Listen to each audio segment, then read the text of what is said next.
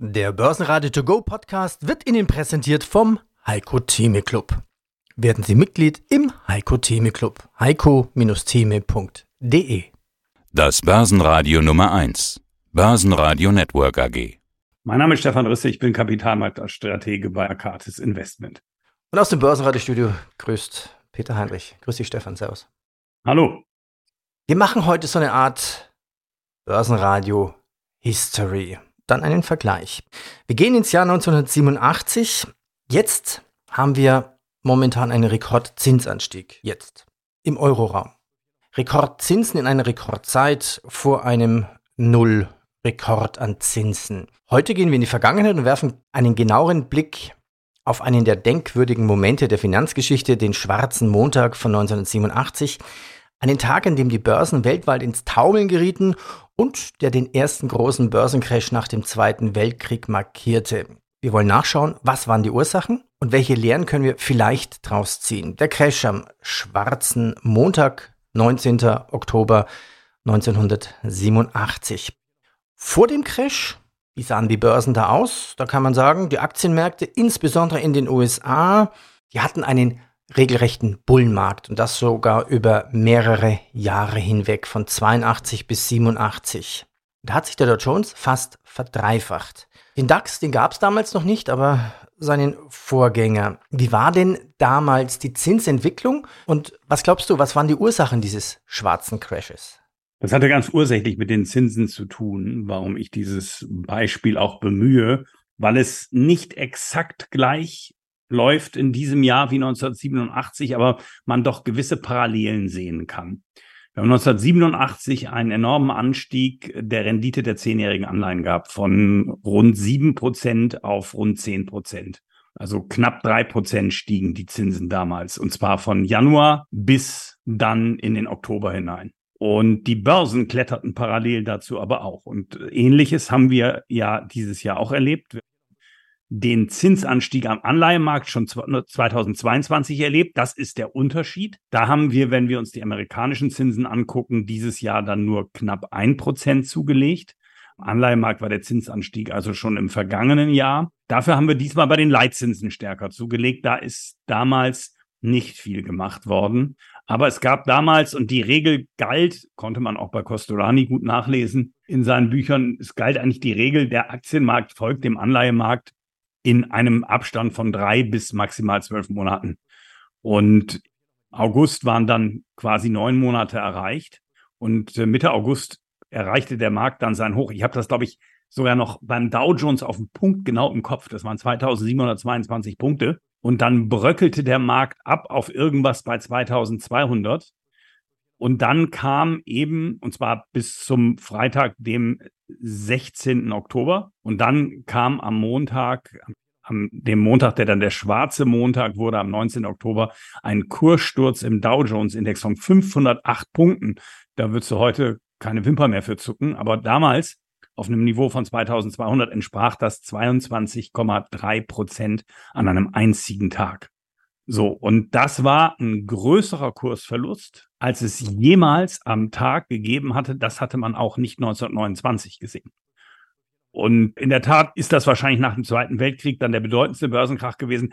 74 gab es ja auch nochmal einen ganz schönen Rutsch, aber vor allem dieser Tagesverlust war so enorm groß. Und das Ganze hatte auch politische Folgen, denn damals waren diese Aktienindex-Futures, die wir heute im Tagesgeschäft hier und da und überall einsetzen, wir uns absichern oder spekulieren wollen, die waren relativ neu. Future-Märkte gab es immer schon, waren ja für Rohstoffe erschaffen worden, aber dass man eben Aktienindizes in Futures verpackt und handeln kann, das gab es nicht. Und man nannte das damals Portfolioversicherung, weil man eben mit einem Klick mit einem Future quasi sein ganzes Portfolio absichern konnte, wenn das dann einigermaßen benchmark-orientiert war. Es war damals schon der S&P 500 Future. Und so kippten die alle serienweise diesen S&P 500 Future in den Markt und es gab kein Halten mehr. Und es gab dann im Nachgang die Baker-Kommission, die das auch untersucht hat. Und du wirst es ja wissen, das hat man im Corona-Crash wieder gesehen. Wir haben ja auch bei Aktienindex Futures, wie man das bei Rohstoffen schon länger kennt, sogenannte Limit Downs und Limit Ups. Also, dass der Handel erstmal ausgesetzt wird. Das ist Folge damals dieser Kommission gewesen. Und vielleicht ein kleines Detail noch. oder zwei Zitate von Börsenexperten, obwohl ein Zitat habe ich gar nicht, aber der Heiko Thieme, mit dem er viel macht. Der ist damals, ich glaube auch das allererste Mal, da arbeitet er noch für die Deutsche Bank, tatsächlich in die Tagesthemen oder das Heute-Journal geschaltet worden, weil man wirklich dachte, so, das ist jetzt, wir haben die große Aufwärtsbewegung gesehen, du hast gesagt, Dow Jones verdreifacht und jetzt kommt wieder sowas wie 29. Kein schwarzer Freitag, sondern ein schwarzer Montag. Und jetzt kommt die große Rezession. Und dann begann aber schon der Unterschied zu dem, was 29 gemacht wurde. 29 wurde die Geldpolitik ja sogar verschärft. Es wird zu lang, wenn ich die Gründe noch erkläre, aber es war so. Und Alan Greenspan, der damals relativ neu im Amt war, der war 87 ins Amt gekommen, der sagte, zur Not werden wir die Banken in Liquidität baden. Und auch Heiko Thieme, du kennst ihn, hat damals auch nicht den Weltuntergang gepredigt. Und Costolani sagte nur, es ist auch eine Verdummung des Publikums, von einer Portfolioversicherung zu sprechen, wenn man den S&P 500 Future verkauft in dem Volumen, wie du ein Depot hast, dann hast du ja quasi deine Aktien verkauft. Das ist ja genauso, als wenn man sein Haus gegen Feuer versichert, indem man das Haus verkauft. So. Und das waren die Ergebnisse, die da damals rausgekommen sind. Es gab nicht mal eine Rezession. Der Markt erholte sich auch relativ schnell wieder, aber es gab diesen großen Krach. Und ich sehe in diesem Jahr eben auch, der Markt zeigt sich relativ resistent gegen den Zinsanstieg. Das Einzige, was ich sage, ist, das muss nicht bedeuten, dass das so bleibt. Das dicke Ende kann noch kommen. Ich will nicht so einen Krach prognostizieren. Damals war sicherlich noch mehr Optimismus da, nach der jahrelangen Hosse. Im Übrigen, die deutschen Kurse waren nicht am Rekord. Du hast ja den deutschen FAZ-Index, war ja der, so der Vorgängerindex. Wir hatten den Rekord schon gesehen 1986 und dann kam Tschernobyl.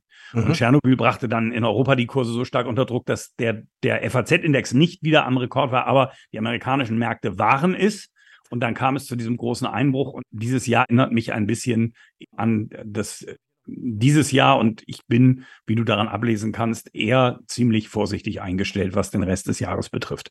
Okay, total spannende Story. Gehen wir nochmal Einzelheiten ein. Also ich fasse nochmal zusammen. Es war relativ viel. Also es gab diese Portfolio Insurance und das war eine technologische Entwicklung und der Computerhandel und der computerbasierte Handelsverlauf mit diesem Portfolio Insurance führte zu automatischen Verkaufsentscheidungen, die dann einfach den Abwärtstrend beschleunigten. Also so ein Panikverkauf, Härtenverhalten unter den Anlegern.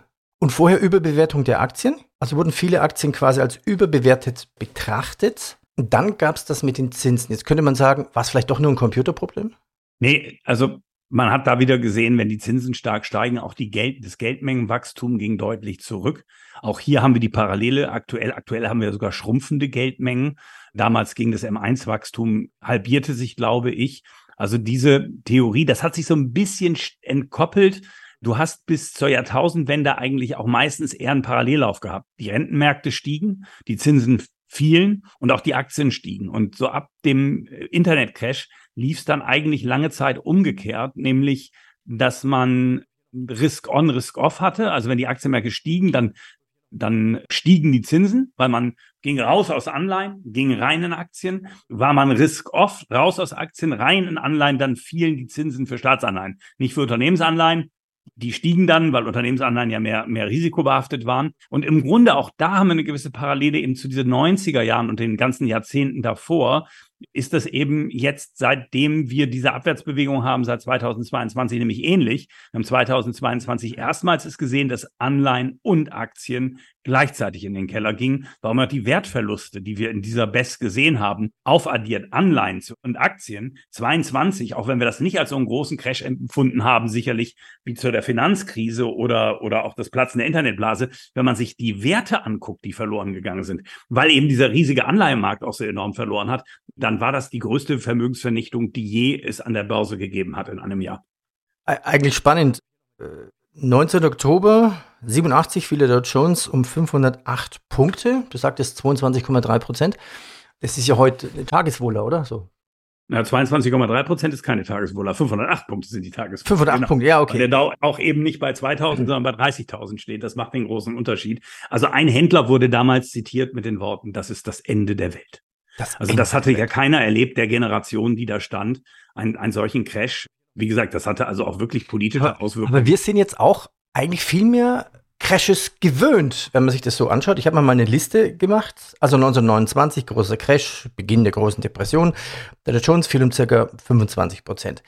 Der nächste hat ja recht lange gedauert. Das war 87, schwarzer Montag, 22,3 Prozent. Dann 2000 bis 2022, das war jetzt ein bisschen was Dehnbares, Platzen der Dotcom-Blase. Dow Jones fiel um 27 Prozent. 2007 bis 2009, Finanzkrise, Dow Jones fiel von seinem Höchststand um mehr als 50 Prozent. 2020, Covid-19, innerhalb weniger Wochen um 35 Prozent. So, das war jetzt der Dow Jones, der DAX, der muss man ja erst, den kann man erst beachten seit 1988. 2000 bis 2003 Platzen der Dotcom-Blase 73 Prozent. 2007 bis 2009 Finanzkrise, da fiel der DAX um 55 Prozent, Covid-19-Pandemie um 40 Prozent. Also diese Crashes, die kommen eigentlich immer enger. Zufall oder hat das auch eine Ursache? Die Ursache ist ganz klar diese enorme Liquiditätsschwemme, die wir im Grunde gesehen haben mit dem Beginn der Globalisierung. Diesen immerwährenden Zinssenkungen in jeder Krise. Du hast ja Krisen angesprochen. Dazu kam ja noch, man kann, kann auch noch nennen, den 98er Krach, der war auch schon ganz ordentlich, als die Süd, das war die Russland-Krise damals, 97 die Südostasien-Krise. Und da begann ja diese Politik, dass man in jeder Krise sofort Geld in die Märkte gepumpt hat, Zinsen gesenkt hat. Und die Zinsen sind ja dann im Verlauf der Jahre, das begann ja 82 und damit begann auch diese Hosse, die du angesprochen hast. Und dann haben wir eben diese Crashes gesehen. Aber wenn man sich das anguckt, dann haben wir immer weiter fallende Zinsen gesehen und Zinshochs zwischendrin waren immer tiefer als die davor. Da haben wir jetzt die große Zeitenwende. Wir haben jetzt erstmals Leitzinsen, die höher sind im letzten Zinserhöhungszyklus. Zwar bedeutend höher, der letzte ging ja bis 2018 und sogar höher auch als im vorherigen Zinserhöhungszyklus. Der ging bis 5,25 Prozent Leitzinsen. Das war der vor dem Platzen der Immobilienblase in den USA. Das heißt, wir haben hier so eine Zeitenwende gesehen und diese enorm steigenden Kurse waren ausgelöst durch diese enorme Liquidität, die in die Märkte gepumpt werden konnte. Und das konnten die Notenbanken machen, weil Verbraucherpreisinflation kein Thema war. Und das hatte viel mit der Globalisierung zu tun. Alles, was in Massenproduktion hergestellt wurde, wurde automatisiert. Und wenn es zu komplex war, um es zu automatisieren, haben wir es nach China verlagert, wo das zu viel billigeren Löhnen plötzlich hergestellt werden konnte. Und deswegen haben wir im Ausgleich, Dienstleistungen wurden eher teurer essen gehen, Gesundheitsversorgung, alles, was du im Land machen musstest, hatte eine höhere Inflation als zwei Prozent. Aber es gab eben, ich habe das in Vorträgen drin, ein Fernseher, Peter, kostet heute ein Fünftel dessen, was er 1979 gekostet hast, wenn du das ins Verhältnis zum verfügbaren durchschnittlichen Einkommen eines Deutschen setzt. Du hast, und ich kann mich selber daran erinnern, weil meine Eltern. Na, schon die Steuererklärung gemacht? Wir vom Handelsblatt haben in einem Steuerspezial analysiert, worauf das Finanzamt bei der Steuer 2023 genauer guckt. In unserem PDF-Ratgeber finden Sie die wichtigsten 16 Neuerungen, Einstiegstipps für Elster und vier Wege, wie Sie das Maximum herausholen. Sichern Sie sich also jetzt das digitale Handelsblatt vier Wochen für nur 1 Euro unter handelsblatt.com slash mehrwissen einen Fernseher gekauft haben. Das war eine so 6000 Mark damals, ne? Sowas so. Ja, ja, total. genau. So, ja, ja. Und, und, das entsprach einem Netto-Monatslohn eines Durchschnittsdeutschen. Ja, so und mehr, heute ne? lädst du den Fernseher, den Medion oder was weiß ich, gibt auch andere tolle Marken, lädst du bei Aldi oder bei Lidl ein oder bestellst den eben online und dann kostet der, weißt du, das kostet ja 200 Euro. Wenn es jetzt so ein super neues Innovationsding ist, dann kann der vielleicht auch mal teurer sein. Aber der kostet ja heutzutage eben nicht mehr viel. Und so ist es mit ganz vielen Massenprodukten. Mein Sohn spielt E-Gitarre. Auf, der, auf der anderen Seite würde ich jetzt dagegen halten, damals war der Fernseher wichtig, jetzt kann man Fernseh-Fernseh vergleichen, aber jetzt hast du ja andere Produkte, die es damals noch gar nicht gibt. Du brauchst jetzt nicht nur ein iPhone, sondern dein Sohn, deine Frau.